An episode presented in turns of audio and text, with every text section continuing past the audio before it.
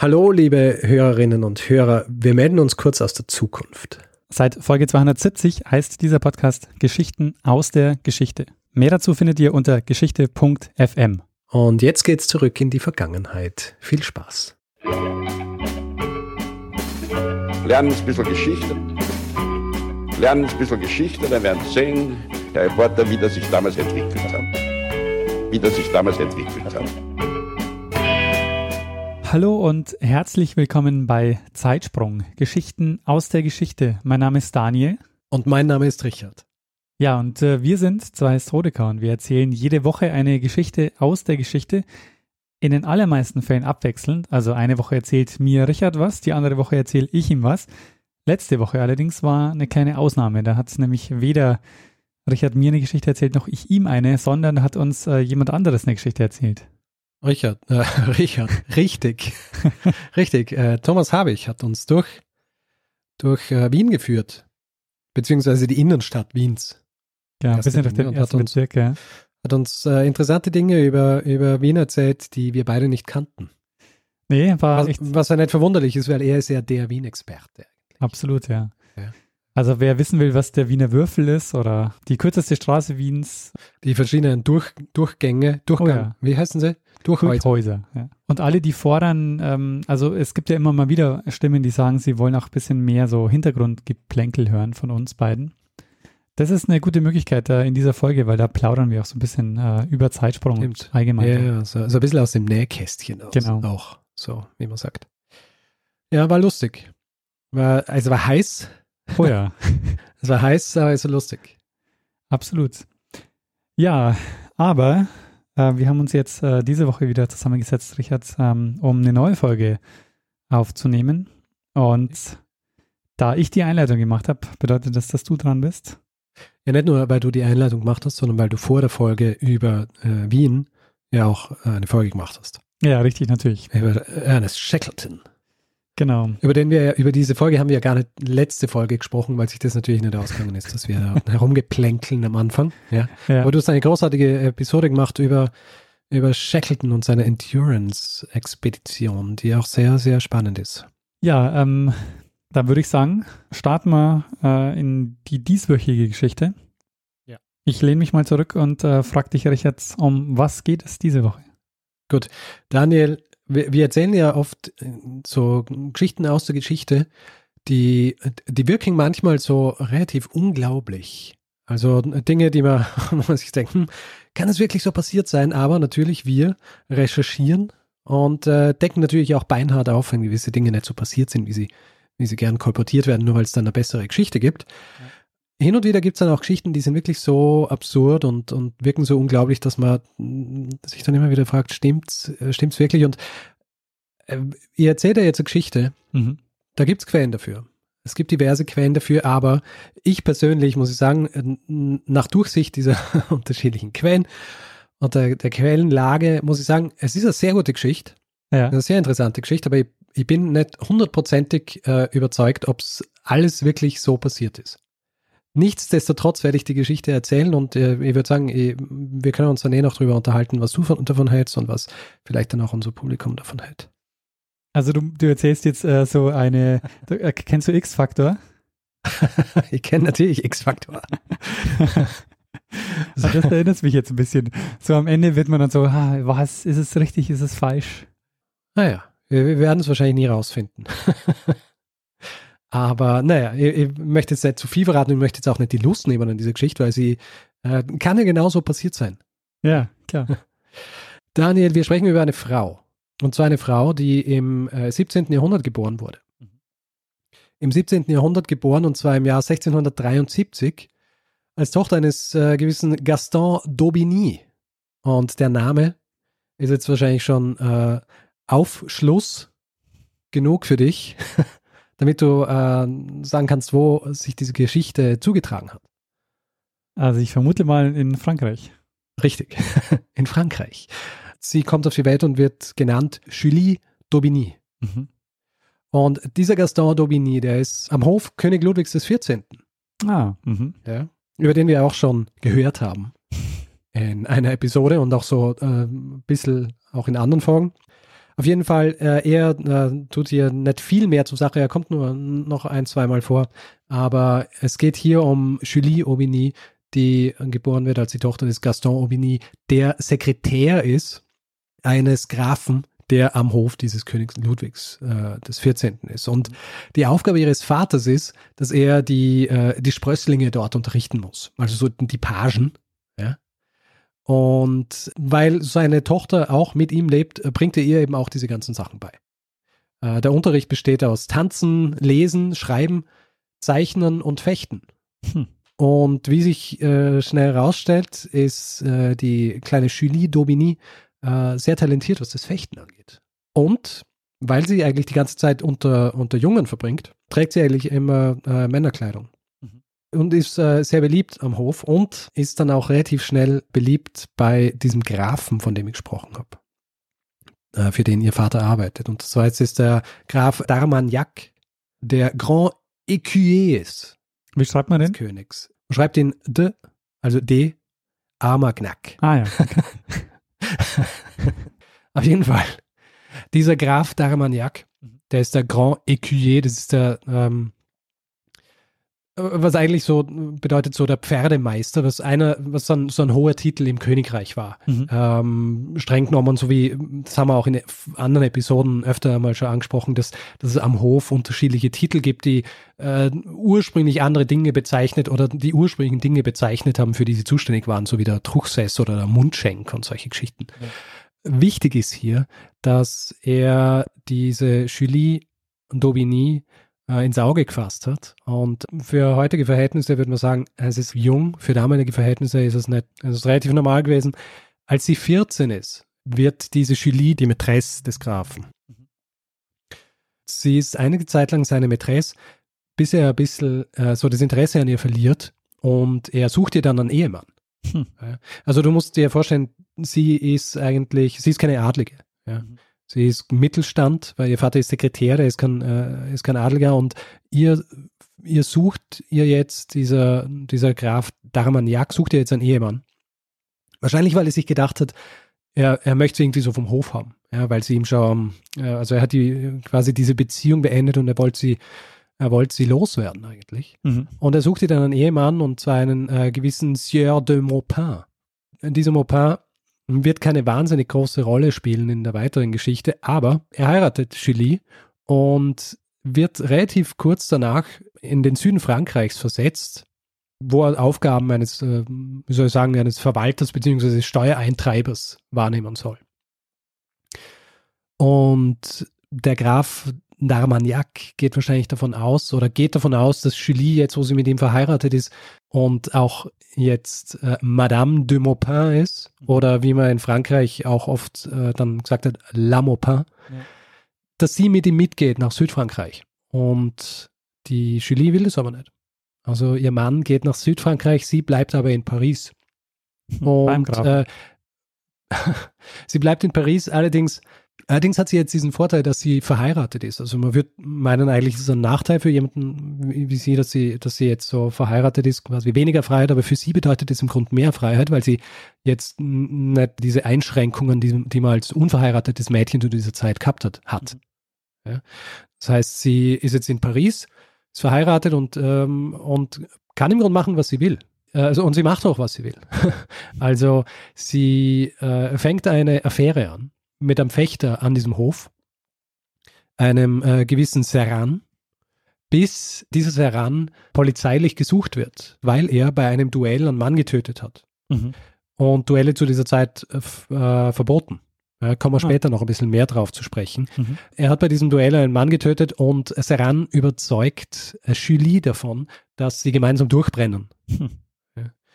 Sie brennen gemeinsam durch Richtung Marseille haben allerdings äh, nicht viel Geld. Seran verspricht der Julie, dass wenn sie in Marseille ankommen, da, da kennt er Leute und da kann er dann für ihren Unterhalt sorgen. Aber auf dem Weg dorthin haben sie wenig Geld und sie müssen relativ kreativ sein, um, um sich ihren Unterhalt zu verdienen. Und die eine Sache, die sie beide sehr gut können, ist Fechten. Also auf dieser Reise nach Marseille verdienen sie ihr Geld, indem sie so Schau Schaukämpfe äh, machen, ja, miteinander. Also so in Tavernen, auf Rummelplätzen, wenn man, wenn man so will, ja, zeigen sie ihre Fechtkünste her. Und Julie macht es auch äh, weiterhin in Männerkleidung. Und bei einer dieser Demonstrationen, das ist eine Anekdote, bin mir nicht ganz sicher, ob sie so wirklich stattgefunden hat, aber ähm, bei einer dieser Demonstrationen, dieser Fechtkunstdemonstrationen im Lokal, soll sie so gut gewesen sein, dass einer der anwesenden Männer äh, so gestänkert hat und äh, gesagt hat, er bezweifelt, dass es sich bei ihr tatsächlich um eine Frau handelt, so gut wie sie hier kämpft und außerdem trägt sie Männerkleidung. Und erst als sie, ähm, als sie ihre Bluse auszieht, äh, lässt er sich davon überzeugen, dass sie wirklich eine Frau ist. Mhm. Klingt nach einer. Nach einer Männerfantasie, ja. ja. Aber es, äh, es kommt in den Quellen so vor. ähm, ja, aber die Quellen wir wissen Männern ja, wie das so ist mit Quellen. ja, natürlich. aber ja, das ist, äh, ist eine Anekdote. Auf dem Weg nach Marseille. Als sie in Marseille ankommen, gelingt Julie, einen Job zu finden, der nicht mit Fechten zu tun hat oder vielleicht nur ein bisschen und dann auch nur für die Show. Äh, und zwar bei einem Opernunternehmen. Ein Opernunternehmen, das einem gewissen Pierre Gauthier gehört der zu dieser Zeit ein recht berühmter Opernregisseur war, unter anderem auch Freund des äh, berühmten Komponisten Lully. Hm. Und du fragst dich jetzt natürlich, hat der Richard vorher aufgezählt, dass sie auch eine Gesangsausbildung bekommen hat? ich glaube nicht. Richtig, ich habe es nicht aufgezählt, denn sie hat keine bekommen. Aber sie hat angeblich eine äh, sehr schöne Altstimme ein sehr gutes Gedächtnis und ihr Aussehen und ihr, ihre extravagante Art sorgen dafür, dass sie äh, sich relativ schnell einen Namen macht in dieser, in dieser, ähm, in diesem Opernunternehmen, auf der Bühne. Und relativ schnell wird sie von Jung und Alt und Mann und Frau verehrt für ihre Darbietungen. Unter anderem auch von einem Mädchen, wie es heißt in den Quellen, also einer jungen Frau, deren Namen wir leider nicht kennen. Der ist nicht überliefert. Allerdings verfällt die quasi der Julie. Und Julie, die mittlerweile schon ein bisschen gelangweilt ist von, äh, von ihrem früheren Liebhaber, Serran, beginnt eine Affäre mit diesem Mädchen. Und die Eltern dieses Mädchens sind natürlich entrüstet, äh, dass äh, sowas überhaupt passieren kann. Und sie, äh, sie nehmen sie und stecken sie in, in ein Konvent in Avignon, also in ein Kloster. Mhm um sie quasi aus den Fängen dieser liederlichen äh, Julie d'Aubigny zu befreien.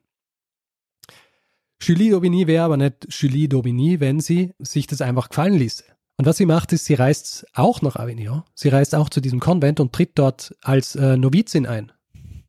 Also äh, es gibt unterschiedliche Quellen, als was sie eingetreten ist. Entweder als Novizin oder als Postulantin. Und ich weiß nicht, ob dir jetzt dieser, dieser Unterschied geläufig ist. Zwischen, zwischen einer Novizin und einer Postulatin. Also Postulantin sind eigentlich äh, Laien, ja, die eintreten in ein Kloster für eine gewisse Zeit um äh, quasi diese Gemeinschaft kennenzulernen. O vielleicht auch, um dann später als, äh, als Novizen oder Novizinnen einzutreten. Und eine Novizin wäre im Grunde eine, die, die eintritt, um dann äh, quasi fix in diesem Kloster zu bleiben, um ihr, Leben in den Dienst Gottes zu stellen, wie man das halt so macht. Äh, sie tritt auf jeden Fall dort ein, nicht um dieses Leben in dieser Gemeinschaft kennenzulernen, sondern um weiterhin die Gesellschaft ihrer Freundin äh, genießen zu können und auch, um schließlich mit ihr durchbrennen zu können, was sie dann auch macht. Und zwar macht sie folgendes. Sie, sie legt den Körper einer toten Nonne in äh, das Bett ihrer Freundin, mhm. zündet dann dieses Zimmer an und äh, flüchtet mit ihr. Mhm. Diese Flucht bzw. diese Affäre mit dieser, mit, dieser, mit dieser Frau oder dieser jungen Frau dauert dann ungefähr drei Monate. Danach verliert sie wieder so ein bisschen das Interesse an ihr und dieses Mädchen äh, kehrt dann reumütig zu ihrer Familie zurück. Das Resultat ist, dass äh, Julie angeklagt wird und zwar wegen Entführung, Leichendiebstahl und Brandstiftung. Mhm. Und in Abwesenheit wird sie verurteilt und zwar zum Tod durch Verbrennen. Mhm. Interessanterweise, diese Anklage lautet auf einen Sieur d'Aubigny. Mhm.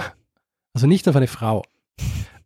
Äh, obwohl bekannt war, dass sie eine Frau war. Ja. Aber wahrscheinlich wollte äh, wollt das Gericht ein bisschen davon ablenken, dass das Ganze ja auch noch eine gleichgeschlechtliche Beziehung war, was das Ganze noch einmal verkompliziert hätte. Das heißt, sie wollten im Grunde einfach nur mal diese Sache hinter sich bringen und haben sie dann eben einfach als Mann angeklagt. Julie ist es relativ egal eigentlich. Also sie macht sich, äh, sie macht sich dann auf dem Weg nach Paris, am Weg dorthin, ähm, muss sie sich auch wieder Unterhalt verdienen, macht es mit Singern und auf dem Weg nach Paris in einem kleinen Ort namens Vie Perdu, wird sie in einer Taverne von einem jungen Adligen beleidigt. Also äh, es gibt hier auch zwei unterschiedliche Varianten der Geschichte. Was bei beiden Geschichten dann passiert, ist, dass sie beleidigt wird und dass sie zum Duell fordert. Fordert diesen Adligen zum Duell und im Zuge dieses Duells sticht sie ihm durch die Schulter. Hm. Zieht sich dann wieder zurück in ihr Zimmer in dieser Taverne und am nächsten Tag aber hat sie ein bisschen ein schlechtes Gewissen und äh, fragt dann auch nach, wer dieser Adlige ist und ihr wird es gesagt und sie sucht ihn dann auf in seinem Haus und äh, entschuldigt sich bei ihm, dass sie ihn durch die Schulter gestochen hat und äh, beginnt eine Affäre mit ihm. Wie sie dann auch rausfinden sollte, äh, ist er der, der, der, Sohn eines nicht ganz armen Herzogs und es wird auch so sein, dass diese Affäre zwar nicht ewig gehen wird, aber sie äh, bis an ihr Lebensende äh, mit ihm befreundet sein wird. Mhm. Auf jeden Fall äh, bleibt sie aber mal bei ihm, bis er genesen ist. Und da er in der Armee ist, bedeutet das für ihn, nachdem er wieder genesen ist, dass er wieder seinen Dienst antreten muss. Also tritt er seinen Dienst an und sie reist dann weiter in Richtung Paris und in Rouen trifft sie dann auf einen Sänger, mit dem sie dann auch eine Affäre beginnt, der sie dann mit nach Paris begleitet, wo sie beide hoffen, Teil der Pariser Oper zu werden. Mhm. Ja? Also Mitglieder der Pariser Oper, die zu dieser Zeit quasi das äh, größte und wichtigste Musikhaus war. Allerdings hat sie noch ein gewisses Problem, ja. Du kannst dich erinnern, dass sie zum Tode verurteilt worden ist. Ich wollte gerade fragen, so, das spielt gar keine Rolle mehr? Es spielt natürlich eine Rolle und äh, Julie ist gut vernetzt. Und was sie macht ist, sie schleicht sich eines Nachts, als sie nach Paris kommt, äh, ins Anwesen ihres äh, früheren Liebhabers, den, äh, des Grafen äh, Darmagnac, und bittet ihn, dass er doch vielleicht äh, Fürsprecher ihrer werde beim König. Und Darmagnac, der lässt sich breitschlagen. Und tatsächlich drei Tage nachdem sie ihm äh, den Besuch abgestattet hat, äh, schafft er es, den, den König davon zu überzeugen, sie zu begnadigen. Und angeblich ist es sogar so gewesen, dass der König ein bisschen angetan war von ihr, also von dieser Art, und äh, deswegen äh, das auch gern gemacht hat. Mhm.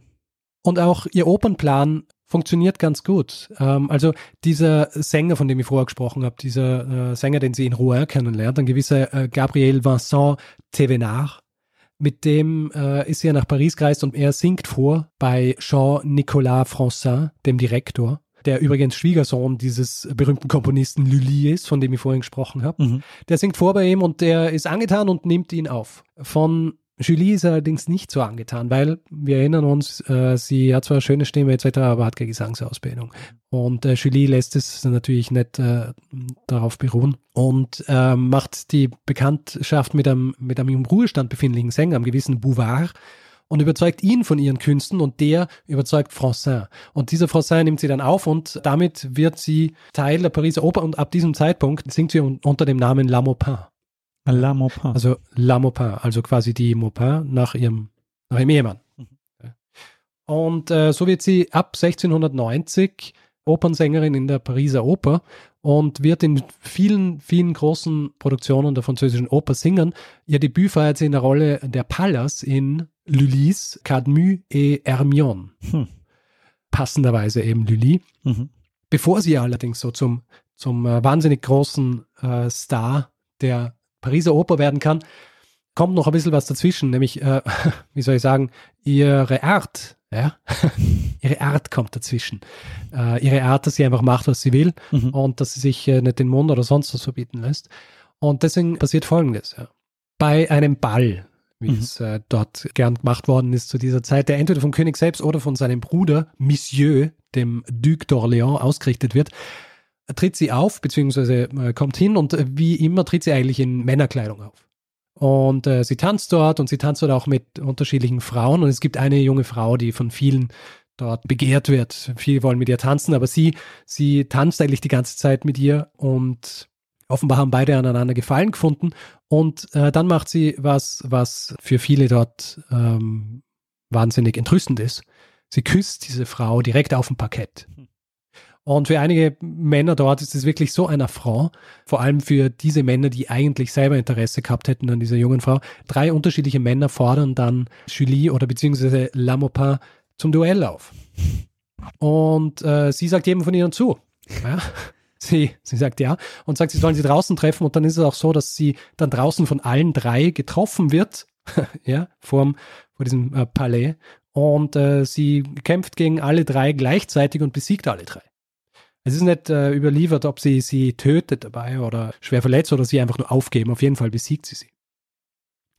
Und äh, ich habe aber das ja auch schon vorhin schon angesprochen, Duellieren ist verboten. Und wir kennen das ja auch von einer Episode, die ich gemacht habe über Voltaire, mhm. der ja ein bisschen später, nicht viel später gelebt hat, der ja auch fliehen hat müssen aus Paris, weil er äh, sich duellieren wollte. Und auch bei ihr ist es so, es ist verboten, weil im Jahr 1626 schon von König Ludwig dem 13. Allerdings ist es größtenteils ignoriert worden, muss man jetzt auch dazu sagen. Ja, also ich meine, das Duell ist in erster Linie ähm, höherstehenden zur Verfügung gestanden als ein Werkzeug, um die Ehre zu verteidigen, wenn man so will. Und die haben das weiterhin gemacht.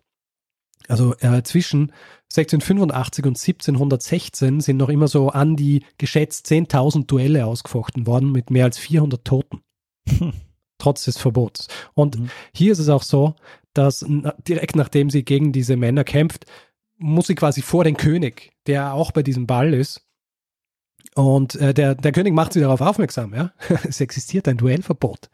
Und sie, sie wird dann äh, nach Hause geschickt und soll darauf warten, was jetzt mit ihr als nächstes passiert. Und der König, der ja auch vorhin schon der war, der sie, der sie begnadigt hat, der ist schon wieder recht amüsiert davon und sagt, dass eigentlich dieses Verbot ja nur für Männer gelte, ja, nicht für Frauen. Es wird aber nicht rauskommen, ob das juristisch irgendwie standhält, ja, weil diese Zeit, die es braucht, bis irgendwie klar wird, was aus ihr wird, nützt äh, Lamopin, dass sie flüchtet. Und äh, sie flüchtet aus Paris nach Brüssel. Und in Brüssel tritt sie dann ähm, äh, weiterhin als Sängerin auf und ähm, hat dann auch eine Affäre, und zwar mit Maximilian II. Emanuel, hm. Kurfürst von Bayern. Mhm. Allerdings wird sie ihm relativ schnell zu viel. Ähm, weil sie, sie ist dann auch, sie hat Eigenarten. Zum Beispiel, sie tritt auf der Bühne auf und in einer Szene sticht sie sich mit einem Dolch und äh, sie nimmt einfach einen echten Dolch und sticht sich wirklich. Also für ihn ist es, äh, für ihn ist es zu wild, für diesen äh, Maximilian. Und er beendet diese Affäre und nimmt sich stattdessen äh, eine andere Gräfin als Mätresse. Und das Interessante an dieser Geschichte ist, er, er möchte Lamopin im Grund dazu bringen, dass sie aus Brüssel abreist. Und deswegen schickt er den Mann dieser Gräfin, die er als Mätresse genommen hat, zu Lamopin mit 40.000 Francs im Gepäck, damit er sie ihr gibt und sagt, sie soll Brüssel verlassen. Und Julie oder äh, Lamopin ist so entrüstet drüber, dass sie dem Grafen dieses Geld ins Gesicht wirft, aber dann trotzdem Brüssel verlässt. Mhm. Sie kehrt dann zurück nach Paris und wie vorhin ja schon erwähnt, äh, es ist nicht ganz klar, was jetzt äh, wirklich so ihre Bestrafung sein würde bezüglich dieser Duelle, die sie ausgefochten hat. Ja. Diesmal schafft sie es allerdings wieder, begnadigt zu werden und zwar über den Umweg des Bruders des Königs. Der spricht für sie und wie wir wissen, der König ist ja angeblich nicht ähm, schlecht gesinnt und er begnadigt sie wieder. Außerdem ist jetzt auch der Zeitpunkt, dass wieder ihr Mann weil falls du vergessen hast, sie hatte eigentlich auch einen Mann, ja, dass wieder ihr Mann ins Spiel kommt. Und sie, sie äh, beschließt sich in diesem Zeitraum mit, äh, mit ihrem Mann, diesem Maupin, zu versöhnen. Angeblich ist es so, dass sie ihn sogar aus der Provinz zurückholen lässt, damit sie sich mit ihm versöhnen kann. Und sie lebt dann auch bis an sein Lebensende äh, relativ harmonisch mit ihm zusammen. Mhm. Und außerdem, nachdem sie jetzt zurück in Paris ist und begnadigt, kann sie auch ihre Karriere an der Oper fortsetzen. Und äh, diesmal wird sie wirklich zum allseits umfeierten Star. Äh, was auch ein bisschen was äh, damit zusammenhängt, dass die damals eigentlich führende Sängerin, eine gewisse Marthe Le Rochois, äh, jetzt in Pension gegangen ist. Ja? Also nimmer singt und sie quasi diese, diese Rolle einnehmen kann und sie äh, singt dann ähm, in der Oper, sie singt am Hof in Versailles, sie singt in allen neuen Produktionen von den berühmten Komponisten damals wie Colas und Campra oder Labarre mhm. und natürlich auch in weiteren Stücken von Lully. Mhm. Und es soll sogar so gewesen sein, dass dieser äh, gerade erwähnte Campra für sie eine eigene Altstimme geschrieben hat, weil ihre Stimme so gut dafür gepasst hat. Und zwar ist es äh, die Rolle der äh, Clorinda in Tancred. Ah, da, ja. Aus dem Jahr 1702. Ihr Privatleben allerdings noch immer relativ tumultig, wenn man so will. Ihre Leidenschaft für Affären und auch fürs Duellieren kommen ihr immer ein bisschen in den Weg. Mhm. zum Beispiel, äh, sie verliebt sich unsterblich in eine Sopranistin namens Fanchon Moreau und begeht sogar einen Selbstmordversuch, äh, nachdem ihre Liebe nicht erwidert wird von dieser Fanchon.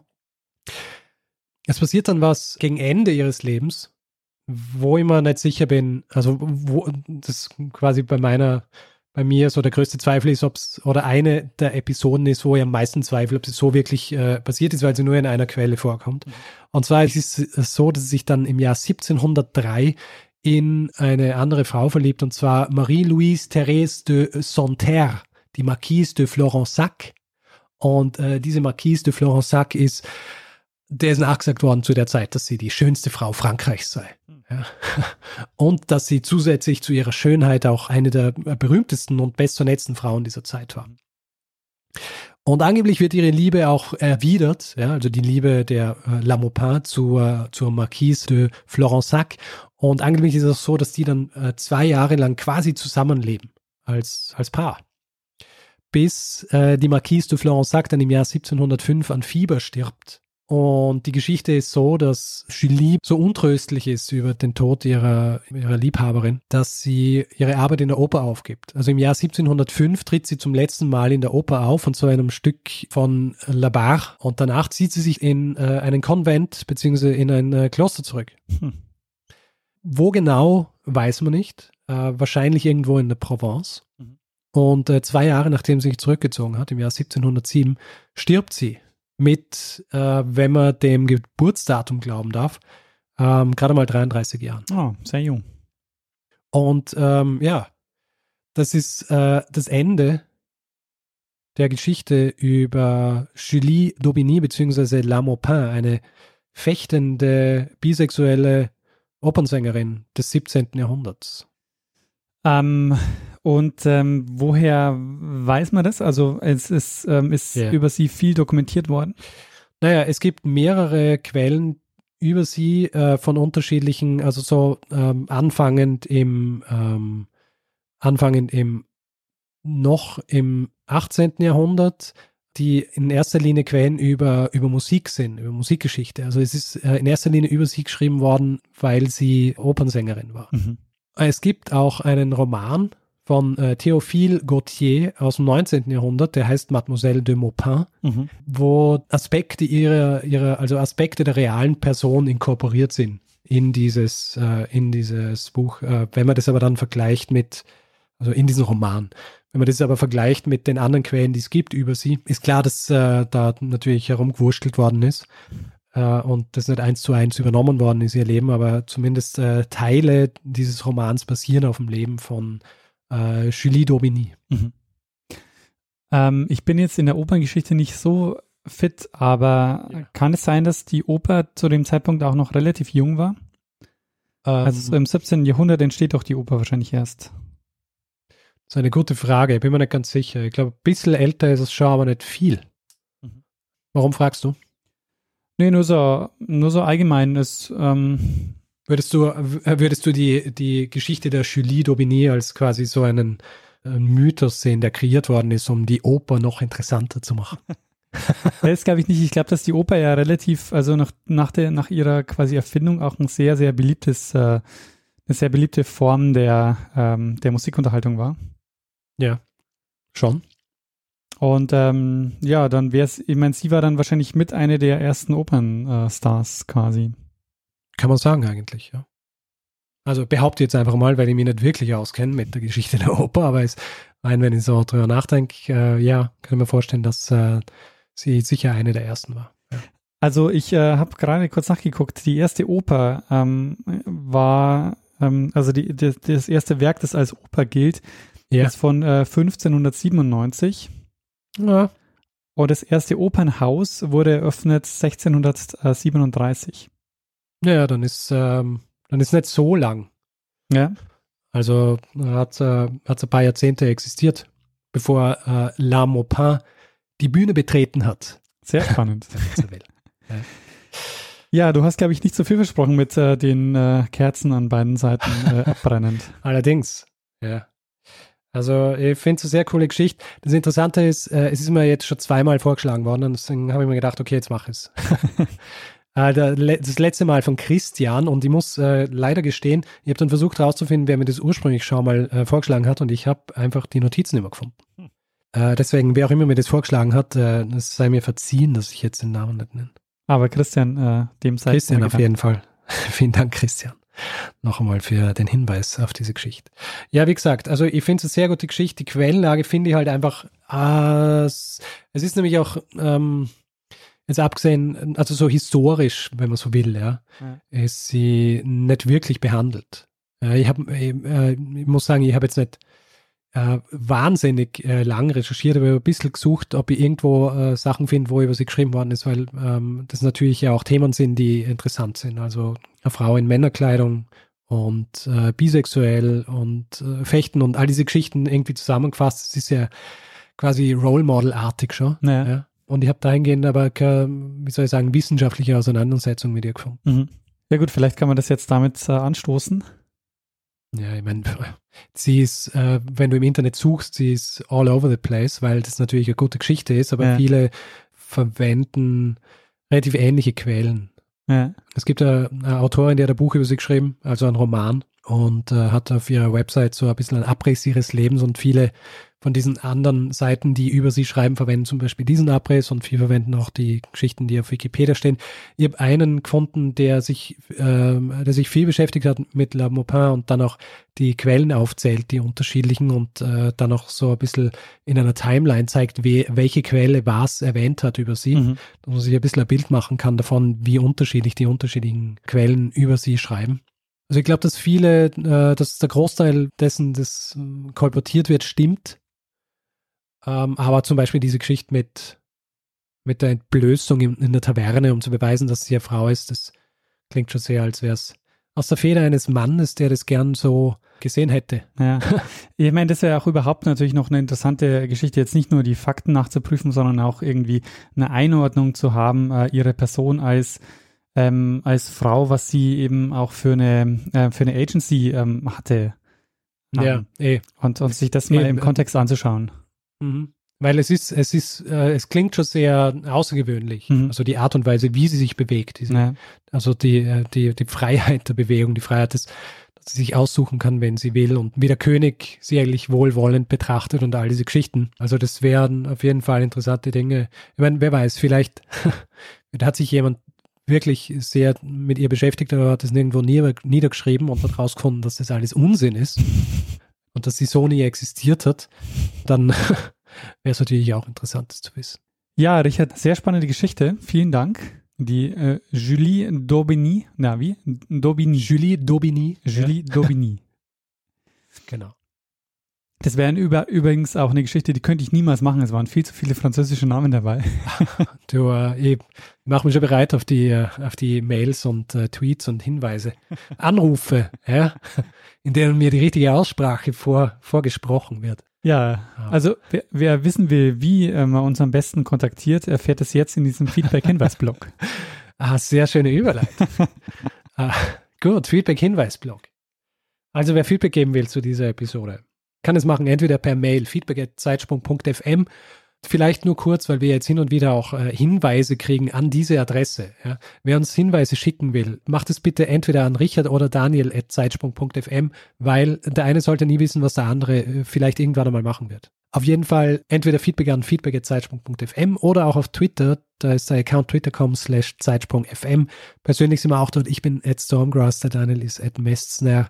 Dann äh, Facebook gibt es auch facebook.com slash zeitsprung.fm.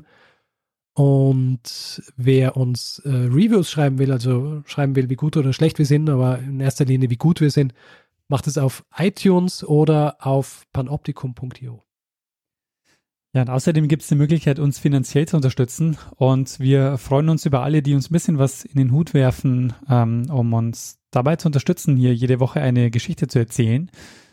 Und wir haben alle Möglichkeiten, die ihr habt, um uns ein bisschen was zukommen zu lassen, auf der Webseite äh, zusammengefasst und würden uns äh, sehr freuen, wenn ihr uns ein bisschen was zukommen lasst.